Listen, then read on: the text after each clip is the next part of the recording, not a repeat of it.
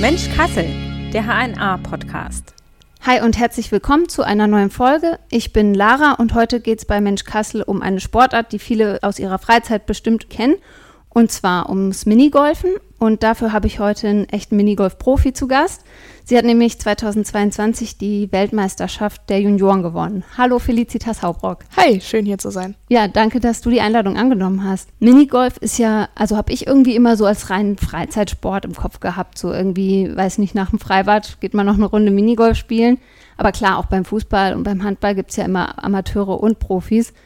Warum denken viele da eher so erstmal an den Freizeitbereich? Was glaubst du? Ich denke, weil der Sport so als professioneller Sport super unbekannt ist und eben, weil es immer in einem Freibad ist und man es immer mit der Familie gemacht hat, im Urlaub, nach dem Essen oder sowas. Ich denke, da ist einfach dieses Freizeitmäßige hängen geblieben und dass diese Professionalität gar keinen Platz mehr hat. Glaubst du, dass es dadurch auch so ein bisschen unterschätzt ist vielleicht? Ja, das auf jeden Fall. Also ist das auch so was, was du so mitkriegst, wenn Leute dich drauf ansprechen oder du erzählst, was du. Ja, allein wenn ich sage, dass ich professionell Minigolf spiele, da werden die Augen immer ganz groß. Ja, was habe ich noch nie gehört, habe ich noch nie gesehen. Kann nur eigentlich jeder, sind die Standardantworten. Aber kann eben doch nicht ganz jeder. Nee, irgendwie nicht. Okay. Glaubst du, es wird dann auch oft so ein bisschen belächelt? Weil es ja. so ein Freizeitding ist eigentlich? Oh ja, das auf jeden Fall. Also wir wissen, also wir wissen ja, dass, wie gesagt, Fußball ist ja jetzt so eher bekannt und Minigolf dann halt so. Ja, was machst du? Fußball, Handball, Boxen oder so? Ja, ich spiele Minigolf. Dann kommt immer dieser kleine unterdrückte Lacher, mhm. bis man dann anfängt zu erklären und vielleicht auch mal Videos und Bilder zu zeigen von Meisterschaften. Dann ist immer das Interesse sehr hoch. Okay, wenn man ein bisschen mehr Hintergrundwissen ja. liefert. Und wie bist du dazu gekommen? Also wie kam es dazu, dass du Minigolf jetzt spielst? Auf ja. einem professionellerem Niveau? Also ich habe es immer gern gemacht, halt wie man es kennt im Urlaub und so. Und dann habe ich halt durch den Verein, der in Felmer auf der Anlage ist, jetzt auch mal die Professionalität dahinter kennengelernt. Und es gab so ein Nachtturnier. Das habe ich dann gewonnen, also als in meiner Jugendkategorie. Und habe auch generell den Verein, der dahinter steckt, also die Menschen kennengelernt. Und ich war irgendwie sofort begeistert. Und ich wollte es wenigstens mal versuchen. Mhm. Ich habe halt vorher Fußball gespielt und dachte mir, ich will jetzt eigentlich mal was ganz anderes. Ja, und dann bin ich hängen geblieben.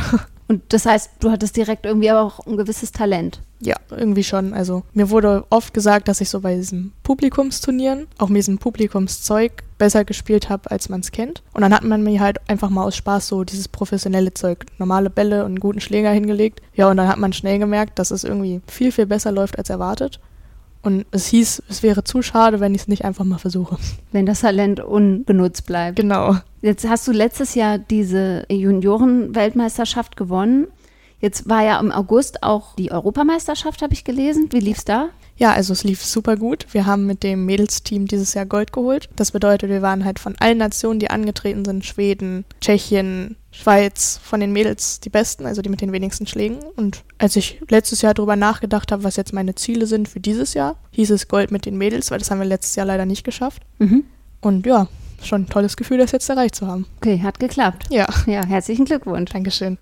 Und jetzt sagst du Team, das heißt, wie, wie, wie kann man sich das dann vorstellen? Spielt dann jeder nur eine Bahn und man wechselt sich ab oder geht es dann nach einer Wertung halt, wie gut waren die vier insgesamt? Genau, wir sind vier Mädels und es geht danach, also wir spielen alle insgesamt acht Runden. Mhm. Und welches Team auf den acht Runden am wenigsten Schläge hat, hat dann gewonnen. Aber jedes Mädel spielt seine acht Runden.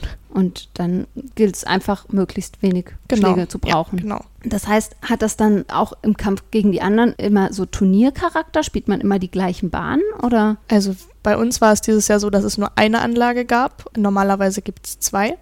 Aber man spielt halt immer die gleichen Bahnen, ja. Also man spielt 1 bis 18 und das dann achtmal diese Bahn, sind die dann auch so, wie man es aus dem Freizeitbereich kennt? Also irgendwie muss der Ball mal ein Looping nehmen und irgendwo muss er mal im Netz landen oder ist das schon anders? Also die Bahnen, die man so kennt, werden oft auch aufgestellt. Nur war es dieses Jahr auf der Europameisterschaft so, dass wir Beton gespielt haben. Mhm. Das heißt, da sind die Bahnen länger, die Hindernisse sind größer und schwieriger. Und wenn man jetzt mal, also man kennt ja von diesen kleinen Freizeitanlagen, dass man möglichst eine Eins schaffen will. Und das ist natürlich auf Beton auch das Ziel, aber wenn man da mal eine Zwei macht, kann es auch schon mal ein Gewinn sein. Also da ist es nicht so ungewöhnlich, zwei Schläge zu brauchen. Genau, ja. Mhm. Das heißt, Beton, wie unterscheidet sich das von, ich weiß nicht, was ist normalerweise? Eternit. Ah, okay. Ja, das ist halt, Eternit ist halt kleiner, konstanter und mhm. auf Beton ist halt viel, viel länger, ist glaube ich sogar doppelt so lang. Und in dem Beton können halt auch mal so kleine Krater drin sein. Also das ist halt nicht ungewöhnlich, wobei man von Eternit kennt, dass alles wunderschön glatt sein sollte. Das heißt, da ist dann einfach die Bodenbeschaffenheit die zusätzliche Herausforderung. Genau, darstellt. ja. Und wie trainiert man das gut? Also gibt es da so andere Betonbahnen, wo du dann drauf trainierst? Ja, also in ganz Deutschland gibt es Eternit, Beton, Filz, das ist alles vertreten. Nur ist es so, auch wenn auf Beton immer die gleichen Hindernisse stehen, ist es so, dass jede Anlage trotzdem seine eigenen Charakterzüge hat. Das heißt, man kann zwar die Grundlagen von Beton kennen, beispielsweise es gibt einen Weitschlag, wo man ähnlich spielt wie beim richtigen Golf. Natürlich nicht so weit, aber ist halt so, dass man sich nicht wirklich eins zu eins darauf einstellen kann, was einen jetzt beispielsweise in Italien erwartet. Also schon auch eine kleine Wissenschaft irgendwie. Ja, genau, auf jeden Fall.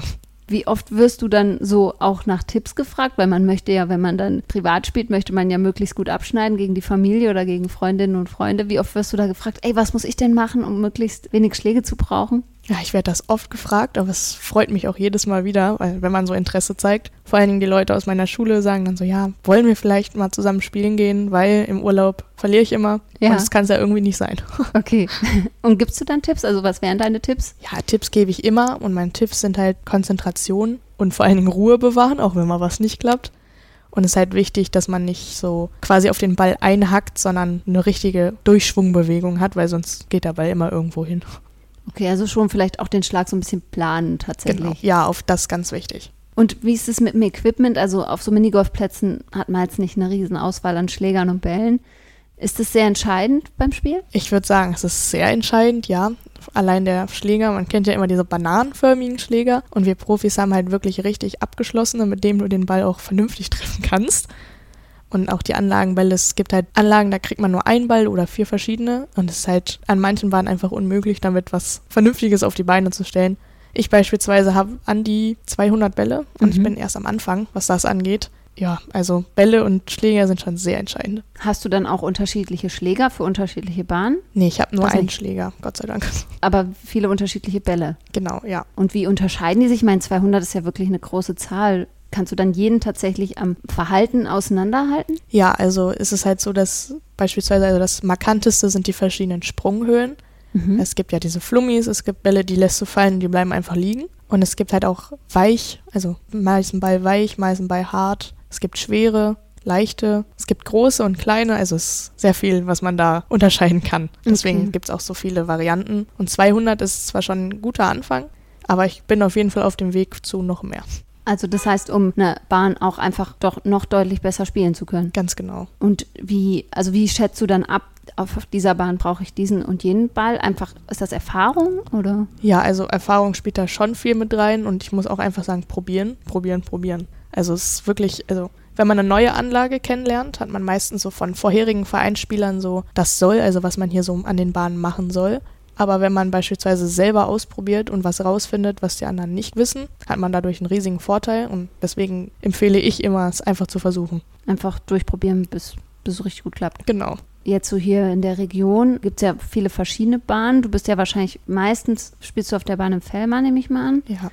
Aber probierst du dann auch andere aus? Weil die sind ja eher wahrscheinlich so auf dem Freizeitbereich und nicht so auf dem Profibereich ausgelegt. Ja, also mit meiner Familie gehe ich gern mal auf Anlagen, die nur nicht auf den Profibereich ausgelegt sind, eben um es lustiger zu gestalten. Mhm. Also wir haben schon immer sehr viel Spaß, weil wir eigentlich wissen, wie es sein soll. Und dann passiert was ganz Interessantes.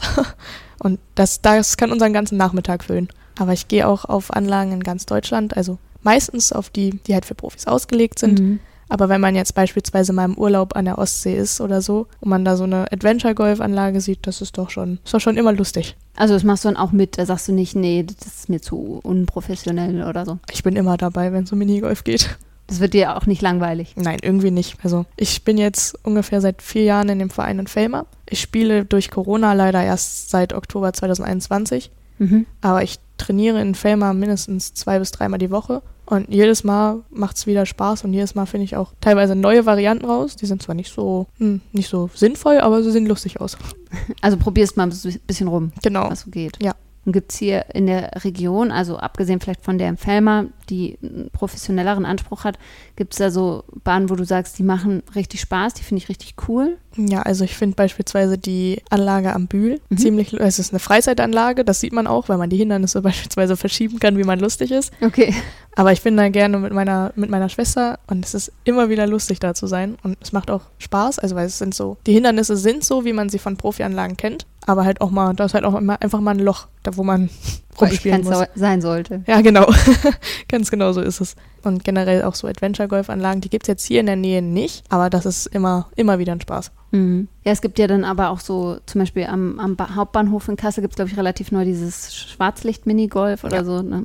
Habe ich auch schon gemacht, es war auch sehr amüsant, aber da war ich dann mit Schulfreunden, da war es drauf ausgelegt, amüsant zu sein. Okay. Aber bist du dann bei so Events trotzdem immer die, die gewinnt? Ja, Schon, ne? ja, tatsächlich schon. Da kann dann niemand richtig an dich rankommen. Also von Leuten, die es halt nicht professionell machen, im Moment noch nicht, aber dafür bin ich ja gern da und gebe Tipps. Und die fühlen sich ja wahrscheinlich auch ein bisschen herausgefordert, wenn sie dann versuchen, gegen den Profi zu gewinnen. Ja, ich glaube auch. Der Unterschied zu Golf auf einem großen Platz ist ja, glaube ich, einmal, dass man halt beim Golfen eher auch die, die Schläger immer mal wieder wechselt Hm. und natürlich viel größere Abstände hat. Aber würdest du sagen, es hat schon auch eine gewisse Verwandtheit in der Sportart oder hat das eigentlich nicht besonders viel miteinander zu tun?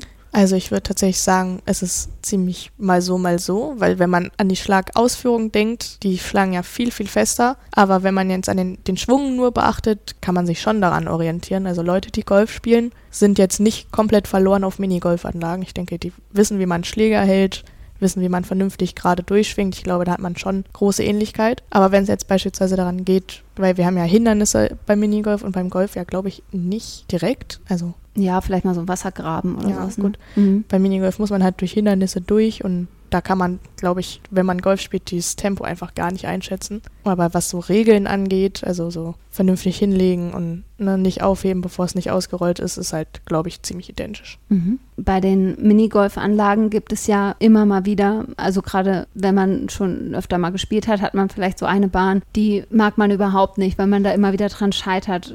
Bei vielen ist es irgendwie dieses, wo man so ins Netz reinschießen muss, aber auch andere, wo man irgendwie dann immer wieder verzweifelt und dann es in diesen begrenzten Anzahl an Schlägen, die man zur Verfügung hat, nicht schafft.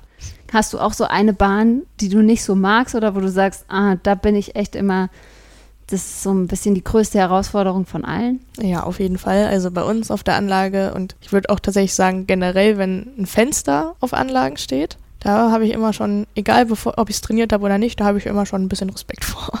Fenster heißt, also zum Beispiel, wenn man durch so ein kleines Element nur spielen kann. Genau, da ist halt nur so ein, weiß ich nicht, so ein 10 cm Durchgang und da Mhm. muss er halt durch und hinten muss es halt immer noch funktionieren. Das ist, glaube ich, schon so mein Endgegner im Moment.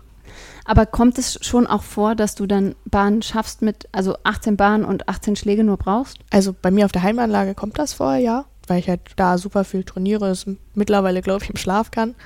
Aber wenn ich so auf anderen Anlagen bin, es kommt vor, aber eher selten. Also würdest du sagen, auch so bei Turnieren oder bei ja, Wettbewerben, wie häufig ist es da? Tatsächlich hatte ich es im richtigen Turnierwettbewerb noch gar nicht, soweit ich weiß. Also wir sagen gerne im Training kann man spielen, wie man will. Sobald man ein Protokoll in die Hand bekommt, ist das Leben ganz anders. Weil wenn man dann im Turniermodus ist, ist man, glaube ich, hat man so eine Grundnervosität. Hm. Ich glaube, dann geht auch mal der ein oder andere daneben, der eigentlich noch nie daneben gegangen ist. Und ich glaube, im Turnier ist es halt noch mal richtig viel schwerer. Also da hattest du es selber Noch noch gar nicht. Nee, noch nicht. Aber das kann ja noch kommen. Genau. Also ich hätte jetzt gedacht, Minigolf ist auch so, ein, so eine Sportart, wenn man die professionell macht, dass es schon so ein Einzelkampf ist, dass man dann da irgendwie überwiegend alleine ist und sich halt so durchkämpft. Jetzt sagst du, ihr habt aber auch so zum Beispiel diese Teamwettbewerbe. Wie ist das? Bist du da oft mit anderen zusammen? Also wenn du mit der Familie spielst, klar, aber so im Training, ist das dann eher alleine oder sind es dann mehrere, die gemeinsam trainieren? Also im Training ist es meistens so, dass wir zusammen, also der Verein Runden zusammenspielt. Das heißt, man ist selten alleine. Es sei denn, man möchte halt so wirklich richtiges Einzeltraining machen, wenn man sich auf seinen Schlag konzentrieren will. Aber ich würde tatsächlich sagen, dass man sehr, sehr viel mit anderen Leuten zusammen ist. Und wie oft trainierst du? Also zwei bis dreimal die Woche, wenn es klappt mit Schule. Auch im Winter dann oder? Im Winter ist es dann leider so, dass wir nicht irgendwie die Möglichkeit haben zu trainieren, also jedenfalls außen nicht. Es gibt so eine Minigolfhalle, aber die ist halt in Celle, das ist in Niedersachsen, das sind gute zwei bis drei Stunden Fahrt. Das geht dann halt beispielsweise nur am Wochenende, Mhm. so ein bis zweimal im Monat, leider. Ist es dann auch nur für Profis oder ist es eine offene Halle für alle? Ich glaube, in Celle ist es so, dass es nur für uns Profis geöffnet ist. Und ich weiß es nicht, also ich glaube, das handhabt jede Halle für sich selbst. Okay. Jetzt hast du ja wahrscheinlich schon tausende Schläge in deinem Leben gemacht. Kann man denn überhaupt noch besser werden oder gibt es irgendwann auch so ein Limit? Ich weiß gar nicht, was ich noch machen soll, um es irgendwie zu verbessern. Also ich glaube, man kann immer besser werden, weil man immer diesen kleinen Kampf mit sich selbst hat und auch viel mehr dazugehört als Schläge machen, sondern auch Kopfsache, Konzentration, keine Nervosität und auch halt auch Ruhe bewahren, wenn mal was daneben geht. Und fällt dir das immer leicht? Also Ruhe bewahren, ja, mal so, mal so würde ich sagen. Kommt drauf an, wie oft ich diesen Fehler schon mache. Aber Konzentration ist irgendwie das, was ich an diesem Sport so liebe, deswegen fällt mir das ziemlich leicht.